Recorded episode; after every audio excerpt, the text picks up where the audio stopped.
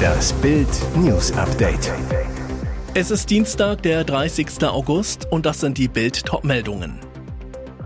SEK-Einsatz, drei Objekte im Norden gestürmt, Angst vor Anschlag. Raubüberfall in Tirol, Vater niedergeschlagen, Leon ertrinkt, LKA-Chefin, der Bub war von Wasser fasziniert. Deutscher auf Schweizer Gletscher vermisst, Leiche nach 32 Jahren entdeckt. Das Szenario ist so furchterregend, dass man sich die Ausmaße gar nicht vorstellen mag. Nach Bildrecherchen sollen Kriminelle einen Sprengstoffanschlag auf ein deutsches Atomkraftwerk geplant haben. Ein Verdächtiger soll mit dem Sprengstoff immer noch auf der Flucht sein. Rückblick die Nacht zum 20. August. Mit dem Panzerfahrzeug Survivor stürmen Polizisten und Sprengstoffexperten ein Waldgrundstück in Asendorf in Niedersachsen.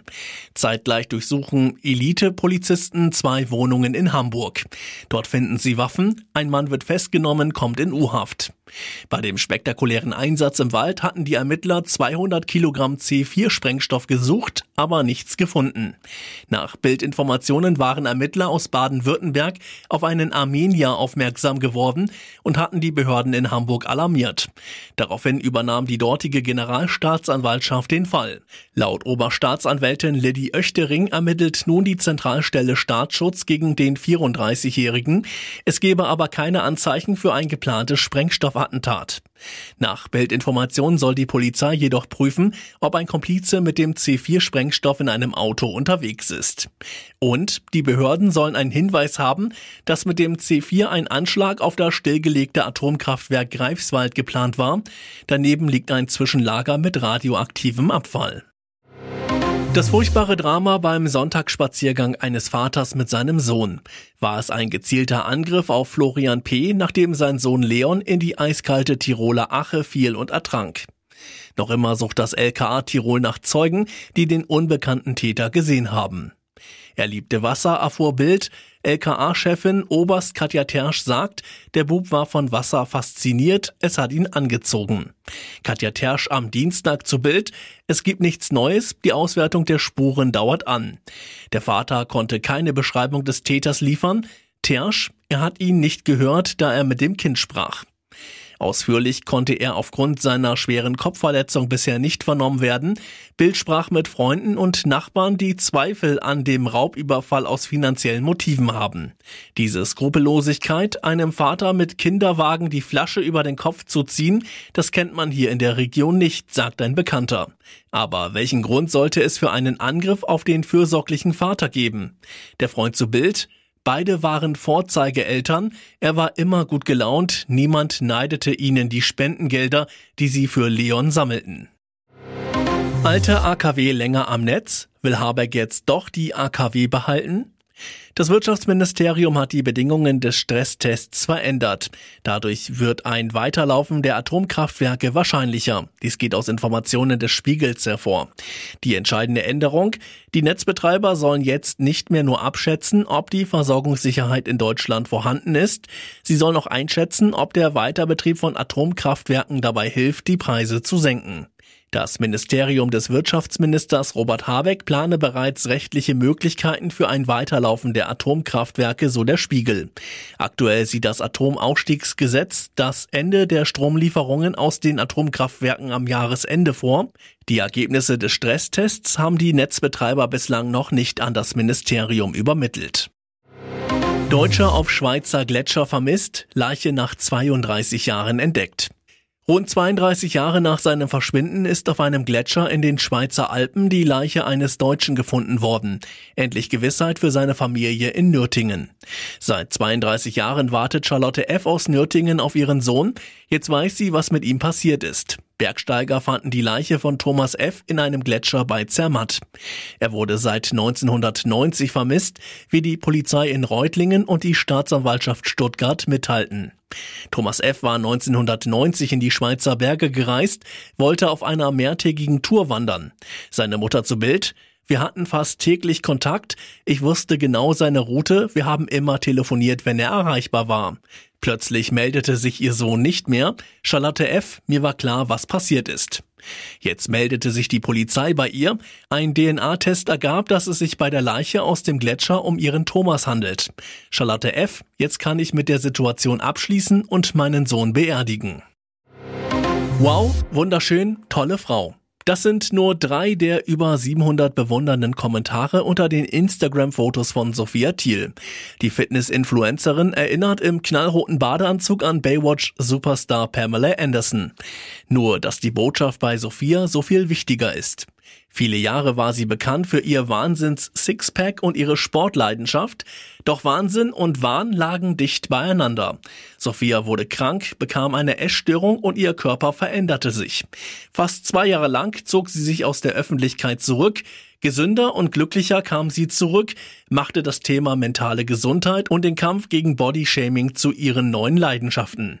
Heute fühlt sich Sophia wohl in ihrem Körper, auch wenn sie kürzlich für sich beschlossen hat, wieder so richtig in Form zu kommen. Ziel ist aber dieses Mal nicht ein perfekter Waschbrettbauch, sondern die Freude an gesundem Essen und Sport. Kein Druck und kein Zwang von außen. Und jetzt weitere wichtige Meldungen des Tages vom Bild Newsdesk. Nächster Inflationsschock. Deutschland in der Teuerkrise. Die Preise jagen so schnell rauf wie seit Beginn der 70er Jahre nicht mehr. Im August verteuerte sich das Leben auf Jahressicht um 7,9 Prozent. Das teilte das Statistische Bundesamt mit. Experten hatten nur mit einem Anstieg auf 7,8 Prozent gerechnet. Größter Preistreiber Energie. Die Preise fürs Tanken und Heizen knallten im August aufs Jahr gerechnet um 35,6 Prozent rauf. Nahrungs Nahrungsmittel kosteten 16,6 Prozent mehr als im August 2021. Für Dienstleistungen waren 2,2 Prozent mehr fällig. Im Juli war die Inflationsrate noch auf 7,5 Prozent abgesackt. Nun erreicht sie erneut ihr Rekordhoch vom Mai. Der Unterschied? In der Zwischenzeit hat die Bundesregierung mehrere Entlastungsmaßnahmen eingeführt, um die Inflation zu bremsen, unter anderem den Tankrabatt und das 9-Euro-Ticket für Bus und Bahn. Die Wirkung dieser Maßnahmen ist schon jetzt offenbar verpufft. Ihr hört das Bild News Update mit weiteren Meldungen des Tages. Auf dem Heimweg von der Kirmes verschwunden. Pia, 25, wurde getötet. Nachbar gesteht Tat. Verschmähte sie seine Liebe? 50 Stunden zwischen Hoffen und Bangen, eine gigantische Suchaktion und dann das grauenhafte Ende. Die vermisste Pia kommt nie wieder nach Hause. Sie ist tot, mutmaßlich umgebracht von ihrem Nachbarn. Nach einem Besuch der Kirmes am Sonntagabend gab es kein Lebenszeichen der jungen Frau mehr. Zuletzt war sie gegen drei Uhr früh an der Emsbrücke in Greven im Kreis Steinfurt gesehen worden. Dort verlor sich die Spur. Mit Drohne, vielen Beamten und Mantrailerhund suchte die Polizei nach Pia, befragte Familie, Freunde und auch die Nachbarschaft.